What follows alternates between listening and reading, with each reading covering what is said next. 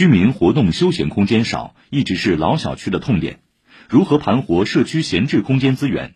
长宁区仙霞街道红旭居民区党组织充分发挥居民自治的力量，整合多方资源，继生境花园、五园五房等网红打卡点之后，将又一处社区老大难变身新地标——无忧谷社区公共空间，在这个冬天全新亮相。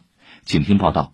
一走进红谷路四百二十七弄，时尚与烟火气扑面而来。红色步道伸向不远处的生境花园，淡淡的咖啡香气从弄堂一侧的玻璃橱窗飘出。高高的中环隔音墙则被大片大片的彩绘装点。慵懒的猫咪，风中摇曳的花花草草，特别出片儿。居民陈娟的手机里就存了不少照片。那这个是我们家的门面房，看到了吧？这个是我们的小花园，真的很漂亮哎。人家说面向大海，春暖花开。我现在推出门就是美丽的视觉盛宴嘛，每天都心情很好，看着。陈娟在一墙之隔的红须二小区居住了二十多年，自己的工作室就设在弄堂里。这里原本是一个噪音扰民、车辆乱停的卫生死角，经常被人投诉。前几年，当小区的一处边角料华丽转身为上海第一个生境花园时，他就期盼着这条中环边上的弄堂也能实现改观。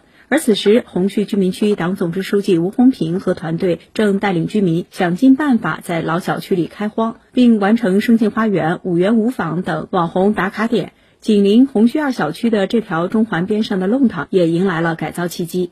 为此，厘清房屋使用权、清理道路乱停车等工作随即展开。当吴红平带着改造方案征询时，陈娟有了顾虑。当时心里感觉蛮烦的啊，因为影响我们生活的。你想，不能晾衣服，不能停车，是实际问题，肯定要你们跟我解决的。在原本空间紧张的老小区挤出车位，而且还是两个，这个诉求如何满足，一度让吴红平很头疼。但他也深知，对涉及社区居民利益的工作项目，还是要充分听取居民心声。我们就启用了我们的红旭二小区的议事会，召集了我们的物业、我们业委会、居民还有居民代表一起讨论，在原有的这个基础上再去挖潜。那么后来呢，找了一块本来是没有车位的地方，每辆车都往前挪了挪，就空出来了一个车位。然后非机动车的这个地方挖潜，给它解决了第二辆车的这个位置。多方努力下，通过党建共建共治共享，一个综合老年人日间照料、长者助餐、社区幼托、咖啡馆等功能于一体的无忧谷红旭乐龄坊应运而生。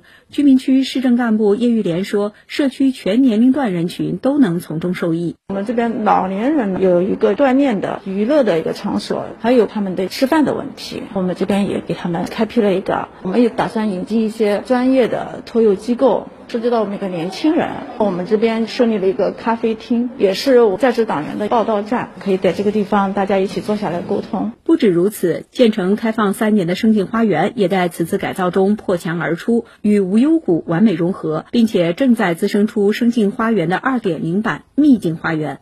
吴红平说：“这些空间还将惠及街区更多居民。我们另外一个商品房小区业委会主任跑过来说：‘书记，你看能不能帮我们这边的门也打开？’我说：‘可以呀，你只要我们的全小区居民同意，他们想用的话都可以打开，大家共同的来享受这个空间。’”以上由记者李雪梅报道。